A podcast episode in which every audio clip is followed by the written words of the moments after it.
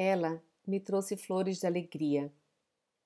Eu tinha comigo os frutos da minha tristeza. Quem sairá perdendo? Perguntei-lhe se trocarmos. Encantada e risonha, ela disse: Então troquemos. Minha grinalda é tua e aceitarei teus frutos de sofrimento.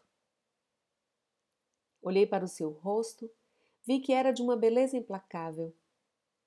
Bateu palmas alegre e apanhou minha cesta de frutos enquanto eu suspendia sobre o coração sua grinalda de flores.